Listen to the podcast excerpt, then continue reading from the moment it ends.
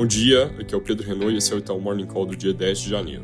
Começando aqui pelo Brasil, mais um dia de noticiário meio vazio, sem grandes definições ainda na questão da devolução ou não do MP da desoneração da folha, que também inclui o fim do PERSE e impõe às empresas um parcelamento de eventuais créditos tributários. A pressão no Congresso é clara para que Rodrigo Pacheco devolva o MP para o governo e force o envio de projetos de lei sobre esses temas. Tem notinha no jornal de que líderes dão como certo que MP cai e outra dizendo que, mesmo se for tramitar, vai ser derrubada quando chegar em comissão especial.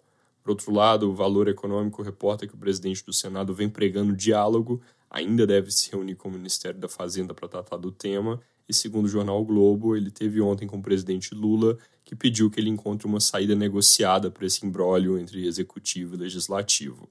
Ainda segundo jornais, o presidente do Senado sugeriu ao presidente Lula quebrar a MP em três PLs e pretende chegar a uma solução com a Fazenda até sexta-feira.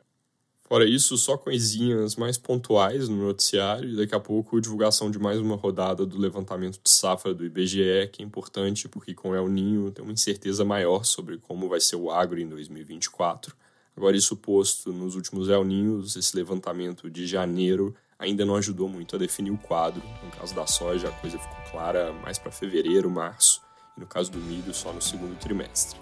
Aí às 11, o Diogo Guilhem, diretor de política econômica do BC, fala em evento público, pode acabar tendo notícias a respeito.